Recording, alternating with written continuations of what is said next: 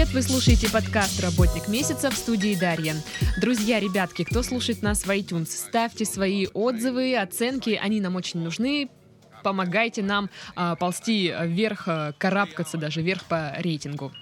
А сегодня мы поговорим на такую волнующую, щепетильную тему, как разводы.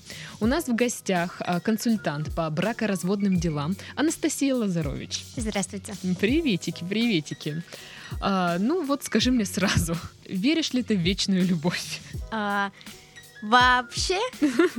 Вообще, да. Во- вообще, да. А, но на деле иногда получается совсем не так. Ну, понятно. Тогда вот что мне скажи. У тебя много разных занятий. То есть ты актриса, и КВНщица, и у тебя есть своя собственная команда КВН. Многие люди посчитают все эти занятия более интересными, нежели работу консультантом по бракоразводным делам. Как так вышло? Но сразу хочу обозначить, что я не только по бракоразводным процессам. Мгм. А, то есть я вообще в принципе работаю в юридической фирме, которая занимается м, всеми сферами права. На данный момент я занимаюсь больше юридическими лицами, а, и также я беру иногда дела, которые носят личностный характер. Это пенсионные, бракоразводные, какие-то договорные купля-продажа. То есть вообще, в принципе, практически всю сферу права охватываю. А почему именно юриспруденция? Ну, потому что я а, училась э, в Кубанском государственном аграрном университете и закончила юридический факультет с красным дипломом, и он не лежит у меня в столе. Оправдалась, молодец. Да. А, И я просто решила, что нужно иметь какую-то серьезность, и у меня достаточно серьезная семья, серьезные профессии у родителей, и иметь какой-то стабильный заработок и работу это хорошо. И еще я считаю, что я не зря эти пять лет отучилась, и мне действительно нравится то, чем я занимаюсь. Так сложилось у меня в жизни, что творческая составляющая имеет неотъемлемую часть, но э, юридическая сфера я тоже пытаюсь там творчески подходить. То есть для меня это тоже интересно. А сейчас я вам покажу сценку про развод. Вот так? Ну, примерно, да. Ладно, какие твои любимые дела? Бракоразводные, пенсионные? Э, Какие? Любимые, на самом деле, больше мне нравится заниматься юридическими лицами. Это сопровождение бизнеса, договоры, поставка. Я вот прям не верю, что ты это говоришь. Мне А многие я играю в КВН, снимаюсь в кино. Мне, мне так, мне больше всего нравится заниматься там договоры там всякие, поставка, купля-продажа, вот это вот. Вот, но, но если, э, если вдуматься, то это действительно интересно. Ходить в суды и встречаться с клиентами, которые первые Это тебя несколько, Пашка не слышит. которые первые несколько минут на меня смотрят просто огромными глазами и не понимают, почему сидит маленькая девочка и говорит им, как им нужно поступить, чтобы не попасть в неприятную ситуацию. Но потом со временем они понимают, что да, действительно, я разбираюсь в этом. И вот ради, наверное, этого осознания мне и нравится там работать. Слушай, действительно, ну ты же как бы маленького роста, такая вся миниатюрная девочка. Ну, никогда не подумаешь, что ты там работаешь юристом, там всякие серьезные дела. Как ты доказываешь людям, как вот вой- войти в доверие, что ли? А, ну, на самом деле, на самом деле, э, очень сложно а, именно первые несколько минут, когда человек просто визуально тебя воспринимает. Затем, когда он понимает, что ты выдаешь ему информацию, которая не только может ему помочь, а которая вообще может справиться с его ситуацией, он понимает, что ты разбираешься в этом, сразу кредит доверия увеличивается. Также и работа с э, другими юристами в юстиции, в судах, э, у нотариусов тоже. Первое, конечно, впечатление от меня такое. Ну, то есть все начинают сначала умиляться, потом удивляться, почему этот маленький человек тут пытается что-то, что-то доказать, а потом, когда уже понимает, что все, я действительно, я действительно юрист и пришла разбираться с проблемой, тогда уже э, смотрят по-другому. Я юрист. Я пришла разбираться с проблемой. Ладно, как э, пришла в профессию? Я еще, будучи в девятом классе, ходила к э, родителям на работу Мгм. и поняла, что основной задачей э, для меня это, наверное, является помогать людям. Ну и все, и выбор пал на юридический факультет. И дальше, когда я проходила преддипломную практику, я проходила ее в краевом суде. А, затем осталось там работать общественным помощником в социально-трудовой коллегии, откуда, собственно, и трудовые и пенсионные споры. Вот. Э, затем э, пошла, так сказать, по юридическим фирмам и задержалась там, где мне больше всего понравилось. Мгм. Но я знаю, что ты в универе много играла в КВН. И как же это ты выучилась на юриста в итоге, на красный диплом? А, Я, да, действительно, я пропускала много занятий, особенно когда была а, активная фаза. Клиентам это не говори, пожалуйста. Я не говорю, клиенты не слушайте сейчас, перемотайте. Вот, когда была активная фаза съемок на Первом канале и прочее, прочее, но я не спала, практически не спала. Я учила в аэропортах, все всегда удивлялись, я с кучей учебников э, сижу на пересадке в аэропорту, в самолете учила. То есть я э, на экзамены всегда под- приходила подготовленная Мгм. и, собственно, сознаниями. Слушай, ну блин, я бы не смогла так серьезно. Я прихожу вечером после часового подкаста. Часовой такая. Ой, что-то я устала, наверное, ничего не буду делать. Но это потому, что мне нравится и то, и то. То есть Мгм. э, пока еще конкретно стезю я не выбрала, по какой дороге я пойду, но а, отказываться от удовольствия поиграть на сцене или отказываться от удовольствия провести какое-то интересное запутанное дело и найти выход из него, я не могу себе отказать. Слушай, а клиенты как бы узнают тебя или ну, как они знают о твоей о тайной жизни Хан Монтана, блин?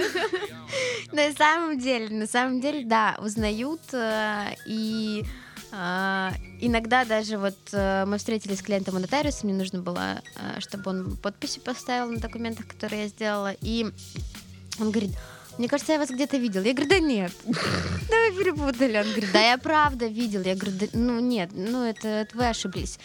И затем на следующую встречу он пришел уже с подготовленным видеороликом с Ютуба и говорит, я вас точно видел. Смотрите, я не обманул. Я говорю, ладно, ладно. Что за видео было хоть? Ну, из премьер-лиги. А, ну, слава богу.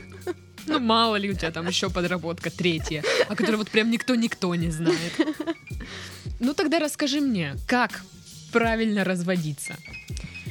Уже сразу Правильно, не разводиться. Но если если, да, случилось. если все-таки случилось, к сожалению, статистика такова, что бракоразводные процессы у нас каждый божий день. Да ладно. Вот. И эм, люди, которые приходят, основное, вот что мешает им, это эмоции. Потому что Мгм. они хотят э, забрать все и оставить вообще. Ну, то есть, это первая эмоция, это обида. Мгм. То есть приходят и мужчины, и женщины, и все с одинаковым, так сказать, негативным настроем. Но я хочу сказать, что самое главное это, скорее всего, подойти с э, холодным сердцем к этому, Мгм. потому что тогда будет меньше ошибок, тогда будет меньше ругани, тогда процесс сам пойдет быстрее, потому что большинство э, бракоразводных процессов а, заканчивается мирным путем, то есть соглашением. Люди ссорятся, ругаются, но в конечном итоге они понимают, что тем более, если есть дети, если есть пожилые родители, которым это доставляет колоссальные проблемы, боли и так далее и тому подобное, а, люди должны понимать, что насолить друг другу это не самая главная цель. Самая главная цель это сделать так, чтобы э, о вас ваш ребенок думал потом в положительном свете. Потому что очень часто бывает, что родители открываются совершенно по-другому а, для детей, особенно, ну и также пожилые родители, потому что родители очень всегда переживают, не всегда присутствуют в процессах, они ходят. Но есть такие разводы, которые проходят абсолютно гладко, когда каждый понимает, что конкретно а, он вложил в семью, вложил в общее имущество. Есть, конечно, определенные хитрости, то есть а, для защитника будь то мужчина или женщина, когда а, он обращается, есть определенные фишечки, которые помогут все-таки, если он хочет, и у него есть определенная цель отсудить какое-то конкретное имущество, то есть. Но в основном а, для того, чтобы добиться своей цели при разводе, лучше, конечно, обговаривать это со своим партнером. То есть тогда можно произвести э, взаиморасчет, например. Мгм. То есть не делить все пополам, потому что основная задача вот сейчас очень большая проблема у людей, особенно которые разводятся на ранней стадии брака, там 5-7 лет, а, это ипотека. То есть в основном все с ипотекой, да, идут Давай квартиру делить, а ипотеку не делить. Да, да, да. Вот. Но э, сейчас судебная практика уже пришла к тому, э, что и банки идут навстречу при разделе именно ипотечных платежей и взносах. И бывает так, что а, бывший супруг говорит о том, что вообще-то моя супруга сидела в декрете все это время с ребенком, а я работала, и я оплачивала ипотеку, следовательно, квартира моя. Сразу скажу, для тех, у кого такая ситуация, э, женщины, не пугайтесь. То есть все, что... Главное, чтобы эта квартира была куплена в... после заключения брака. Мгм. То есть э, также, если говорят, что родители делают большой взнос в подарок, да, допустим, например, на свадьбу подарили там определенное количество денег, которое является основным э, взносом первичным в ипотеку. Мгм. А, тогда, если это подарок, тем более на свадьбу, тогда тоже это считается подарком семьи. А все, что семья, все делится пополам. С учетом детей, конечно же. Мгм. Если- Все слышали, да? Вот, поэтому а, все, кто, а, так сказать, пустые угрозы кидает о том, что я тебя выселю, я тебя заберу, нет, такого не может быть. И а, у нас даже было дело, когда а, прожили супруги 40 лет в браке. Мгм. Но дом был куплен до брака. И, следовательно, после смерти бывшего супруга а, обратились за наследством его дети там от первого брака и внебрачные, ну то есть дети его. И говорят о том, что этот дом был куплен непосредственно на деньги и до заключения брака, поэтому этот дом полностью достается нам. Супруга не имеет никакого к нему отношения, не имеет на него прав. Но вы должны понимать, что за 40 лет совместной жизни, будучи э, работоспособным, и один супруг, и второй супруг вносили вклад в этот дом. И Есть такое понятие, как неотделимые улучшения. Они перекрывали крышу, они делали перепланировку, они его всячески улучшали. Следовательно, если вы определенное количество времени вкладываете в дом, даже который был куплен до, До брака, брака. то имеете право на него вдвоем. Ага, так, я запомнила. Я запомнила. Так что, если вы переезжаете к своему принцу после свадьбы в его жилье, уговорите его снести несущую стенку и поставить колонны. Сделайте неотделимое улучшение. Сделаем арку в кухне. А, Ладно, вот какой вообще порядок а, ну, бракоразводного процесса? Вот я прихожу к тебе, говорю, Настя, мой муж козел, хочу отсудить у него все. Вот как поступенчато, вот что? Я скажу тебе следующее. Будем пробовать по максимуму. Отлично. За- зависит э, многое от того, есть ли у вас дети или нет, с кем эти дети остаются, по договоренности или нет. То есть э, бывает война за детей. Да я, наверное, сбагрю их. Вот. Смотри, э, следующее. Ты должна мне предоставить все справки, которые вообще у тебя есть. На себя, на мужа. Не медицинские. Но если ты хочешь оставить детей себе, а он пьет, тогда можешь и медицинские. Вот. Э, Очень... э, да- Давай вот по самым таким, как бы... Ну, м, ред- распространенным. а, Я думала, наоборот, самый Са- распространенный. Самые распространенные. Ну хорошо, просто э, есть очень редкие интересные случаи, допустим, когда есть судимость. Или, э, да, либо когда стоит на учете в э, нарко... э, На- дисп- да, ну то есть, да. вот, поэтому все, здесь важна каждая деталь. А, особенно если дело касается детей. Но по судебной практике м, большинство детей остается все-таки С с мамой. Не, не удастся тебе сбагрить. Отстой. А слушай, я могу взять справку, что я пью. Но э, к тебе просто представят э, представителя социальной службы и будут проверять, пьешь ты или нет. Да, я буду, чё. Могут проверить, я буду. Вот. Но тогда по соглашению отдаем э, детей Хорошо. супругу. С детьми разобрались, он их забирает. Окей. Э, Там собачки, кошечки, э, квартира, имущество. Вот этим Собачки, что? кошечки по договоренности. Если это ваша общая собака, и вы просто готовы биться за нее, как за ребенка. Ну, то есть Собаку больше за, за собаку, да? Собаку я оставлю. Вот. э, смотри, по имуществу, по недвижимости.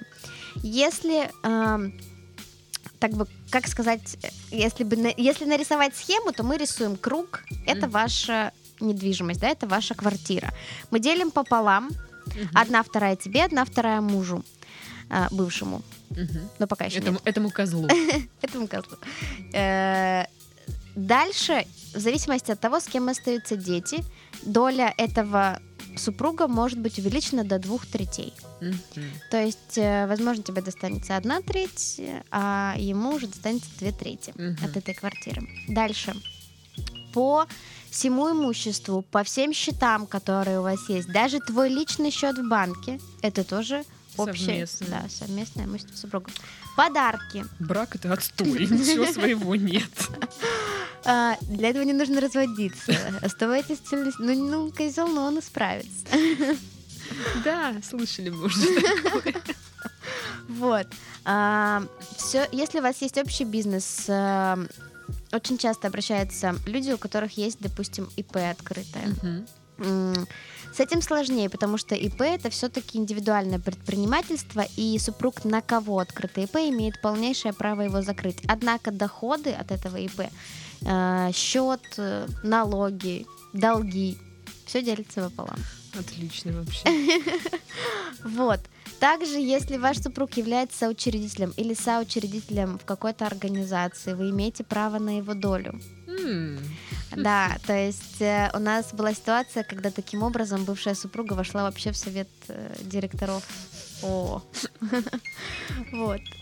Молодец, девчонка. Поэтому также э, очень важно знать о том, что алименты могут взыскиваться не только на детей, но Ну, и на бывшего А, я супруга. думала, с детей тоже. С детей тоже, но я не думаю, что ты настолько взрослая. Ты выглядишь Ну. неплохо. Вот, но это по определенному возрасту и по определенному, А то у меня в магазине перестали паспорт спрашивать, когда я Винченцо покупаю. Вот. Что для этого нужно? Для того, чтобы взыскать элементы супруга или супруги, нужно быть э, недееспособным э, человеком в плане того, что ограниченно дееспособным, например, э, иметь инвалидность, которая э, могла бы препятствовать вашей работе. То есть и вы должны в течение нескольких какого-то периода времени до развода быть на полном иждивении супруга. То есть он, допустим, работает, приносит деньги, вы на эти деньги покупаете себе лекарственные средства, вы на эти деньги проходите реабилитационные какие-то процедуры, ездите в санаторий и так далее и тому подобное. То есть при этом условии вы можете взыскать также алименты и на себя, Мгм. не только на ребенка. Вот. А, алименты на детей очень важная схема, и обычно она идет отдельным э, иском заявлением. То есть отдельно мы делим имущество, а отдельно мы определяем место жительства ребенка и алименты. Мгм. А алименты можно просить в твердой денежной сумме, то есть конкретно указывать, я хочу там, допустим, 15 тысяч рублей в месяц. А, но в большинстве случаев суд удовлетворяет э, только в размере прожиточного минимума. Мгм. В противном случае, что можно сделать для того, чтобы эта сумма была увеличена? Нужно доказать, что уровень жизни ребенка в браке был гораздо выше, чем сейчас. Следовательно, если в браке ребенок ходил в частную школу, посещал секции, мастер-классы, и сумма за все это его обучение, развитие а, не может быть покрыта суммой прожиточного минимума, тогда сумму алиментов могут увеличить. Мгм. Вот. Но при условии то, что если в браке ребенок ходил в обычную школу и не посещал никакие секции, а после развода вдруг он решил ходить по всем кружкам, э, все мастер-классы посещать, тогда действительно ну, вам не удовлетворят такую просьбу. Ясно. А, вообще, вот в каких случаях не вариант, а, ну там, жене или мужу что-то отсудить у своего экс? А, очень мало таких случаев. Э, Здесь дело, наверное, касается подарков. Подарков конкретному человеку. То есть э, здесь тоже можно побороться, опять же, с какой стороны и кого я представляю. Вообще побороться можно всегда, но если это личный подарок, лично, и он недорогостоящий, он не идет в семью, например, а, вам не подарили ремонт в квартире. То есть вы не можете вот, да, ну, родители обычно там дарят деньги Ну на да. ремонт квартиры. То есть это невозможно. Если вам лично подарили iPhone, то никто у вас его не заберет. Но если, допустим, ба- ну там родители, да, э, допустим, жены подарили э, крутой телек, и вот как они, ну они же подарили вроде как, э, ну в В семью, семью. но они не могут потом сказать, это мы только Людочке нашей подарили, это не вам, не детям, не мужу, только Людочка будет его смотреть. Э, ну, тут я готова Людочку огорчить, потому что телевизор это все-таки вещь не персонального пользования. То есть смотрит ребенок, смотрит муж, и это все-таки подарок семью. Как бы это ни обозначалось, Единственный выход, э, если вы делаете дорогостоящие очень подарки, которые хотите, но опять же, у нас, когда люди в семье или когда люди женятся, они никогда не думают о том, что они когда-то будут Ну, разводиться. естественно, это мы все, мы любим друг друга навсегда. Вот. Поэтому, а, чтобы себя обезопасить, уважаемые родители, несмотря на то, что ваши дети на данный момент очень любят друг друга и у них все хорошо, если вы хотите, чтобы ваш подарок был э, персонализирован конкретно, э, Подпишите его. да, делайте договор ладно. дарения, серьезно. Договор дарения, а, и вы можете указать там определенные пункты, что все-таки это личный подарок, он носит личностный характер. Людочка очень любит телевизор Sony, поэтому мы решили, что у нее должен быть только телевизор Sony. Но опять же, это все оспоримо, но э, так сказать, в зависимости от того, какой юрист попадется. То есть кто-то может драться за этот телевизор из юристов, да, если он стоит э, неимоверных там вообще денег. Кто-то может просто этого не знать и отступить, и телевизор достанется Людочке. Поэтому обезопасить себя можно таким способом. Людочка. Ну, Ты все поняла. да. А, слушай, но вс- во всех остальных случаях можно отсудить. Можно в побороться. Да, можно побороться за практически все. Я, н- но опять же, э, вот возвращаясь к тому, что люди, находясь там на ранних стадиях брака и э, заключая только брак, не думают о том, что они когда-либо будут разводиться, поэтому вопрос о м, брачном договоре а, это всегда оскорбительно для них. Но европейская и западная практика ну, судебная говорит о том, что это на самом деле очень-очень полезный документ. И я вот призываю всех, кто собирается заключать брак. Ну, брачный договор можно заключить на любой стадии брака. То есть даже если вы находитесь в браке, вы можете пойти и заключить брачный договор, заверить его у нотариуса, и спокойно он у вас будет лежать до экстренного момента. Если этот момент никогда не наступит, счастье вообще и хвала вашей семье, это здорово. Но для женщин я считаю, что это очень важно. Сейчас еще есть такая практика, что женщины работают, а мужчины сидят в декрете. Поэтому для мужчин это тоже важно. Э, Но да, это такая практика, действительно. Поэтому э, обезопасить себя, вы объясните своему суженому, ряженому, что это ни в коей мере не должно тебя оскорблять. Это наоборот, твое доверие к моим чувствам, это твоя забота обо мне, чтобы потом не махать руками, слезами, не убиваться, не драться в зале судебного заседания. Давай сейчас это сделаем, и если это никогда никому не понадобится, мы будем только счастливы. В 50 лет мы его с тобой порвем на маленькие кусочки И разведемся, и будем делить все пополам. Вот. То есть э, это акт э, доверия и заботы больше. Потому что э, это важно. И, но вы должны м, понимать, знать о том, что брачный договор не может содержать нематериальных позиций. То есть он может их содержать, но суд их может признать недействительными в части. Что это за нематериальная значит, позиция? Что э, ты указываешь, что если мой Коленька пойдет налево, я у него все заберу.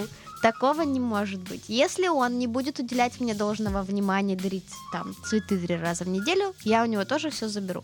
Таких позиций не может быть, только материальное. Что значит? Недвижимое имущество тому бизнес, тому э, там земельные участки мы делим в зависимости от там пользования и так далее, от возможностей, от территориальной доступности. То есть все это должно быть прописано юридическим языком. Нельзя запрещать человеку не... Ходить налево. нематериально, да, его ограничивать. Что это значит? А, ни один суд не может трактовать, а, стало ли меньше внимания с его стороны вам или нет. Угу. Понимаете, да, о чем я Ну да. И вы же не можете прописать в то, что супружеский долг он должен исполнять трижды там в неделю, к примеру. И где доказать? Вы, будете, вы будете фиксировать Акты каждый... об оказанных услугах, да, подписывать эти все документы. То есть если вы заключаете, это должно быть сухой юридический договор, прописанный абсолютно грамотным языком, за которым тоже нужно обратиться как бы к специалисту. Э, все пункты сверить, заверить и положить его в сейф, пусть лежит там. Слушай, ну я думала, вот люди, ну, постарше, вот они вот так вот скептически относятся к брачному договору. Неужели даже молодое поколение считает вот оскорб... оскорбительным это? Да, на самом деле некоторые люди, которые пары, которые пытаются заключить заключить брачный договор, до брака так и не доходят. Ну, а потому а что бывает с одной стороны интерес? Э, да, бывает. Но опять же, больше это интересно практичным девушкам. Почему?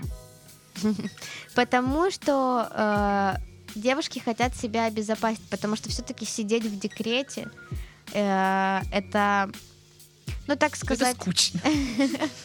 так сказать, э, это определенный период, когда ты а, максимально беспомощна. То mm-hmm. есть тебе нужно, чтобы тебя обеспечивали и так далее и подобное. И, к сожалению, большинство бракоразводных процессов проходит тогда, когда женщина еще сидит в декрете. Но не выдерживает, не выдерживают молодые люди, либо девушки не выдерживают, хотят большего внимания. То есть разные ситуации бывают, но дети очень маленькие. Поэтому девушки в большинстве случаев хотят себя обезопасить от mm-hmm. этого и не остаться ни с чем. Ну, а как все-таки сказать человеку, ну, как-то аккуратно, что давай сделаем брачный договор? Я думаю, что э, с самого начала, либо если вы находитесь еще на стадии отношений, там, встречаний и так далее и подобное, нужно обсуждать эту тему и прививать. Период. Да, в конфетном букете. Он вам цветы, а вы ему бумажечку. Брачный да, договор. А вы вот почитайте и а Он такой, я вроде не собирался.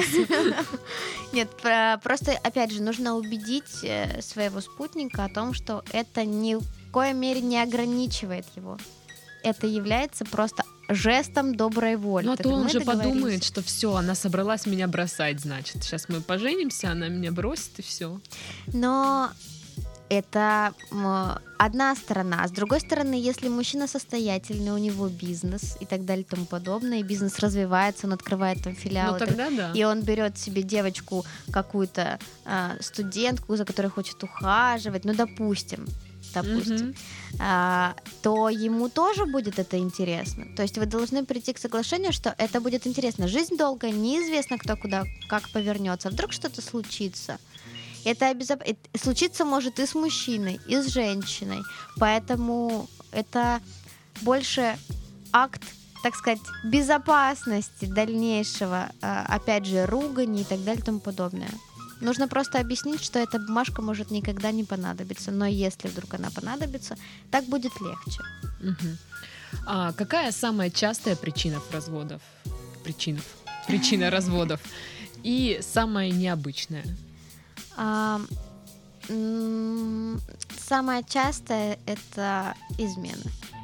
Угу. Это абсолютно, но а, самое необычное а, в моей практике была женщина, которая 35 лет прожила с мужчиной, но они жили в разных городах. Он жил на севере, она жила здесь. 35 лет. 35 лет. Ну, у него был вахтовый метод работы. Mm-hmm. Он приезжал периодически, максимально месяц, может быть, пару месяцев в год он был здесь. И в последний его приезд они пошли на совместное мероприятие к родственникам. Я не помню, что это было, но там были, была вся семья, дети, там, внуки, очень много людей. Тетки, А, дядьки. и он очень холодно на нее посмотрел. Ты как? Ну, видимо, она поняла, что его северное сердце все замерзло. И все. И она решила, что ну уже достаточно, уже все хватит. И, раз- и решила развестись. Да. Блин, а как, а как, а как муж это вообще воспринял-то? Ну, на самом деле, э, он даже не пришел в суд.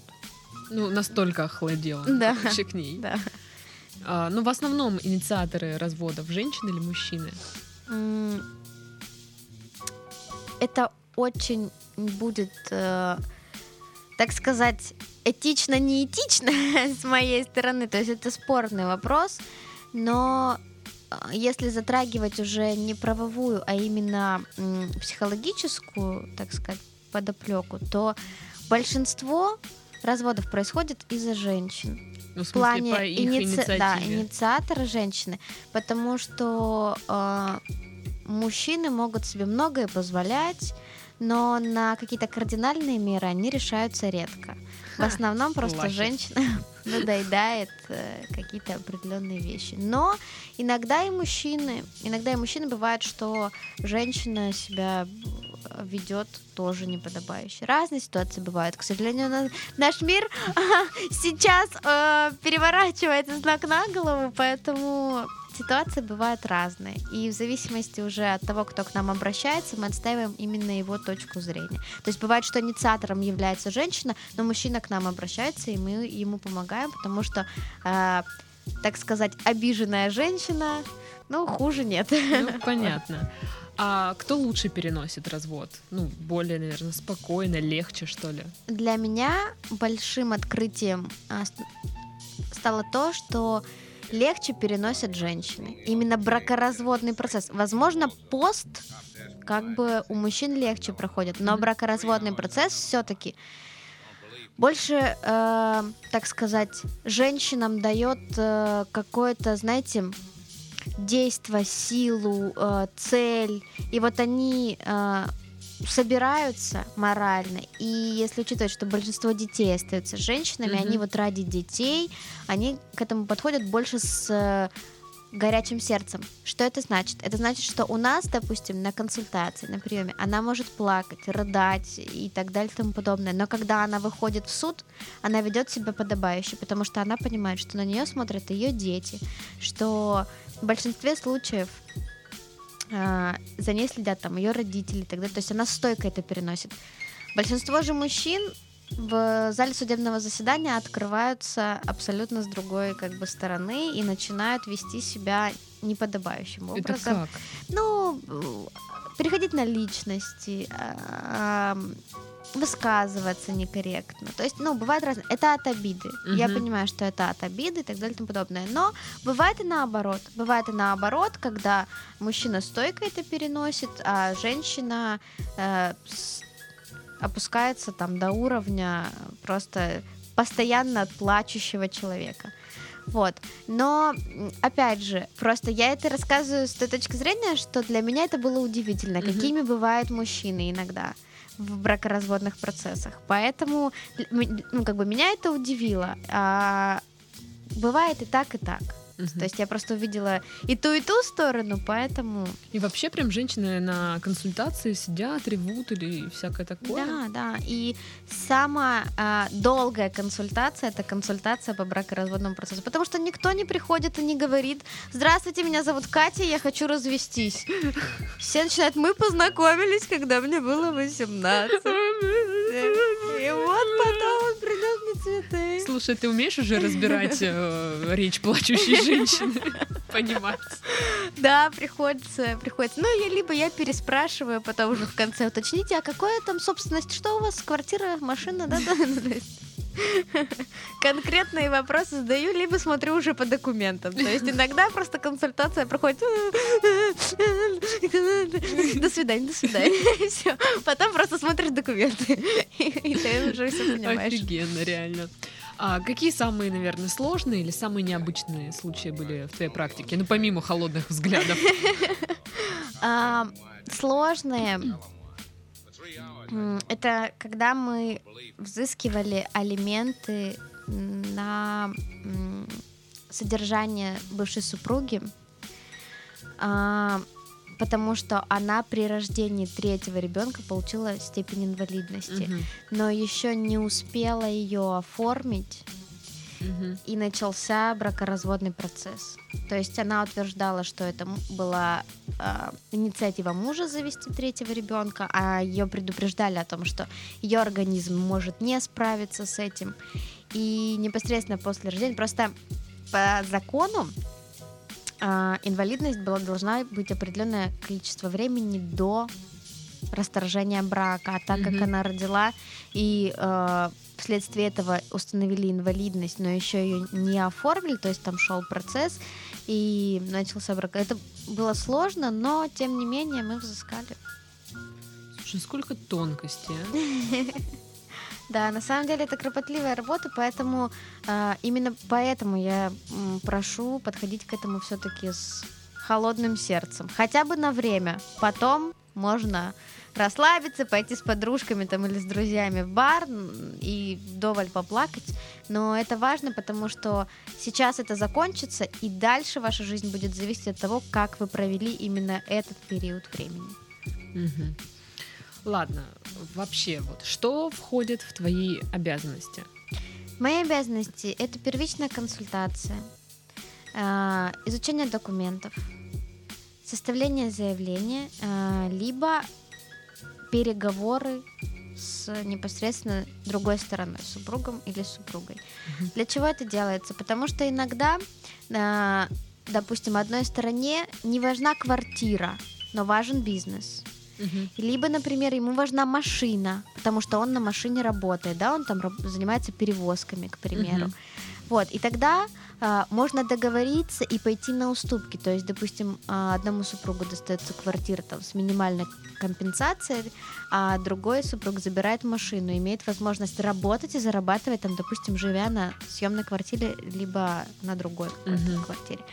То есть для того, чтобы э, понять, что нужно для заключения именно мирового соглашения, а, нужно поговорить и с одним, и с другим супругом, и, возможно, прийти к какому-то... Потому что иногда со стороны лучше видно. То есть, когда приходит э, оппонент и говорит о том, что пусть она забирает полностью бизнес, но мне негде жить. Я там с Сургута приехала, и Мгм. мне очень нужна квартира.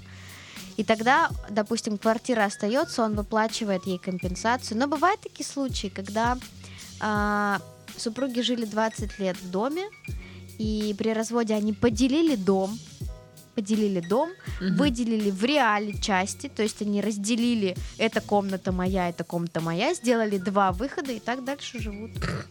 Да, Да такое ладно? бывает абсолютно. И дальше живут, и ходят, там ругаются друг на друга, и чай вместе пьют.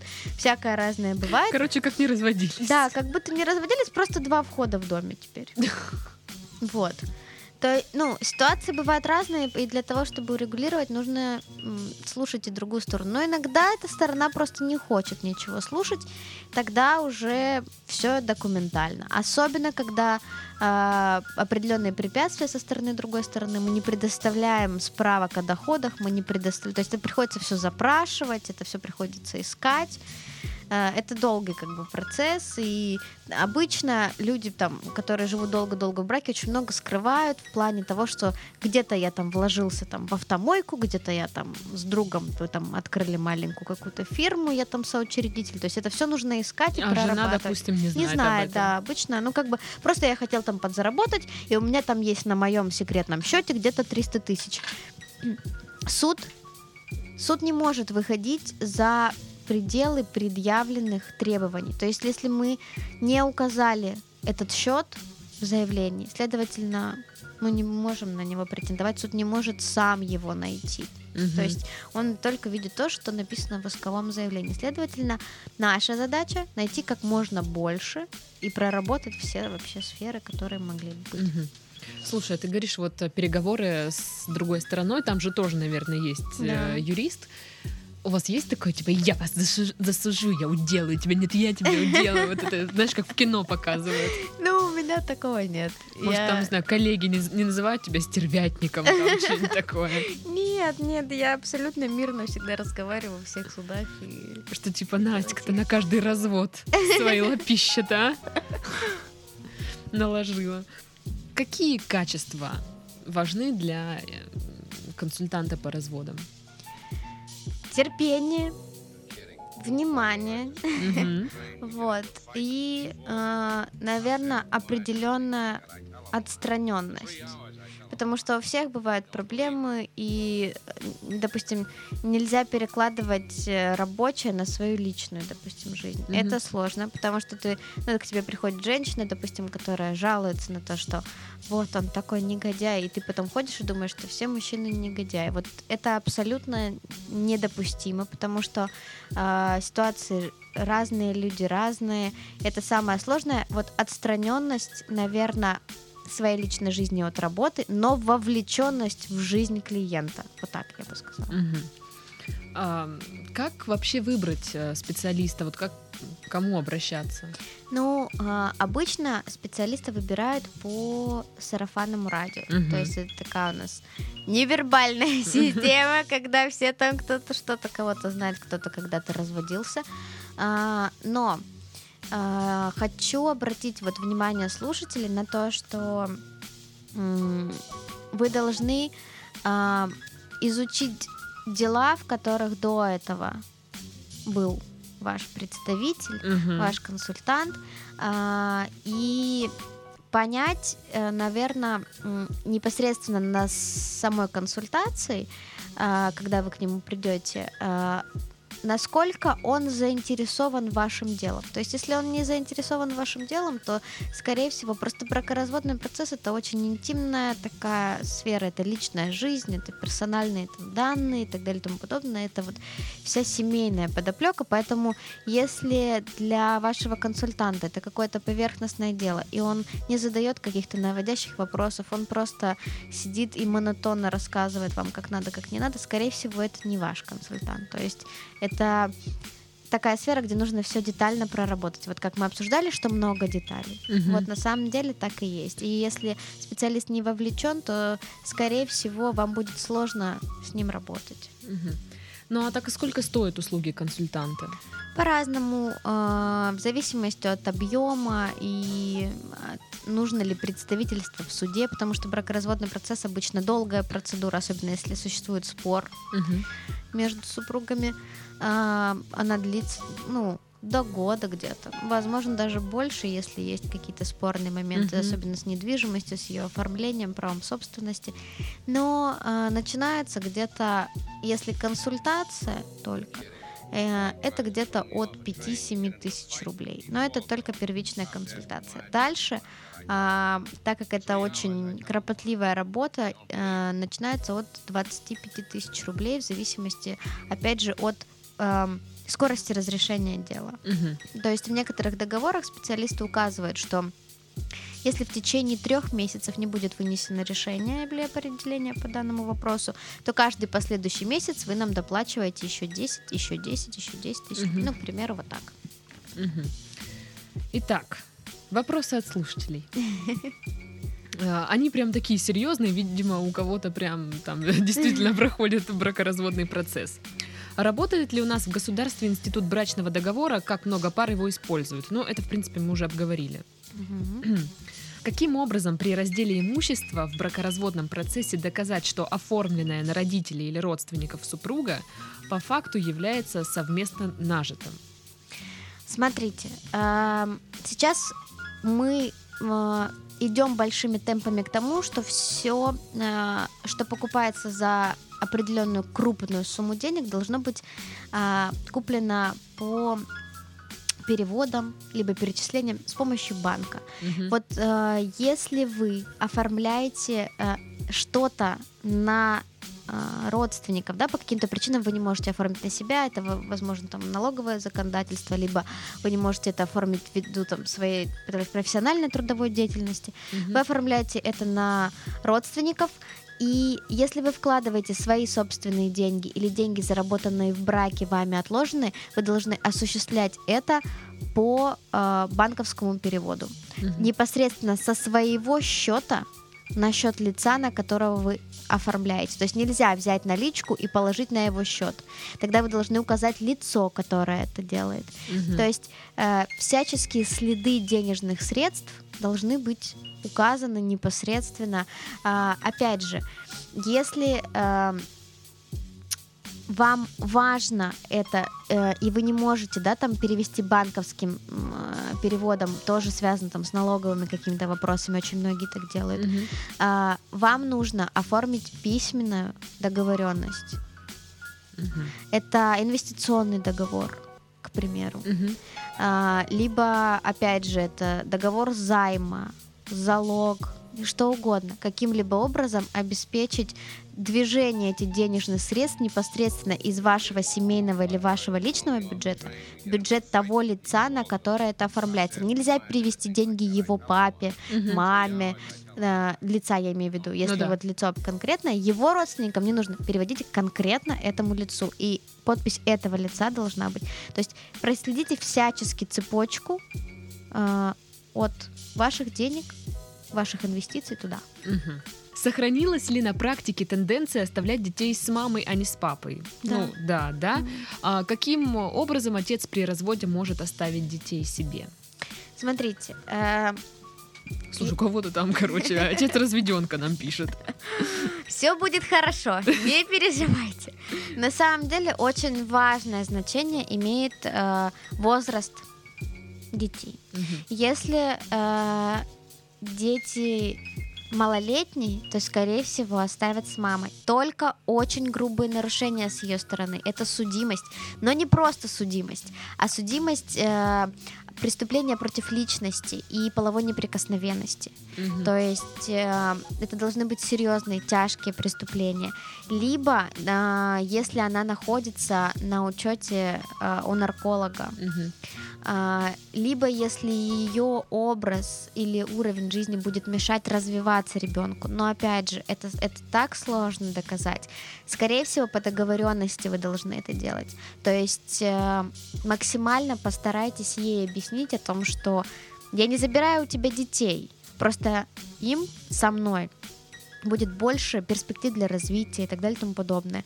Потому что доказать э, вред мамы, особенно для малолетнего ребенка, очень сложно. А, Если ребенок постарше, а, с 14 лет, он имеет право высказаться. И его мнение учтут. Мгм. Ну и последний вопрос. По закону у родителей есть право потребовать с совершеннолетних детей алименты на свое содержание. Каким образом можно избежать этой обязанности в случае, если родитель в свое время не исполнял обязанность по уплате алиментов на ребенка, либо исполнял ее ненадлежащим образом?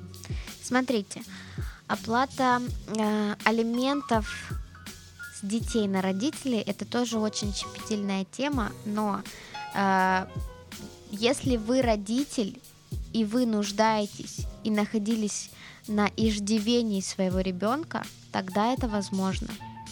То есть, если вы инвалид, либо пенсионер, либо а, в силу каких-то, а, ну да, скорее всего, в силу инвалидности, вы не можете э, обеспечивать сами себя, и необходимым условием является, что вы находились на иждивении вашего ребенка какое-то определенное время. То есть он оплачивал все ваши текущие счета, либо большинство из них. То есть, допустим, ваша пенсия там 10 тысяч рублей, она не покрывает всего того, что во в чем вы нуждаетесь. Мгм. Это лекарственные средства, это оплата коммунальных услуг, обязательные платежи. В таком случае, возможно, а, если же просто родитель решил вам каким-то образом насолить и так далее и тому подобное, просто ра- работающий родитель, Мгм. либо трудоспособный родитель не может этого сделать. Мгм.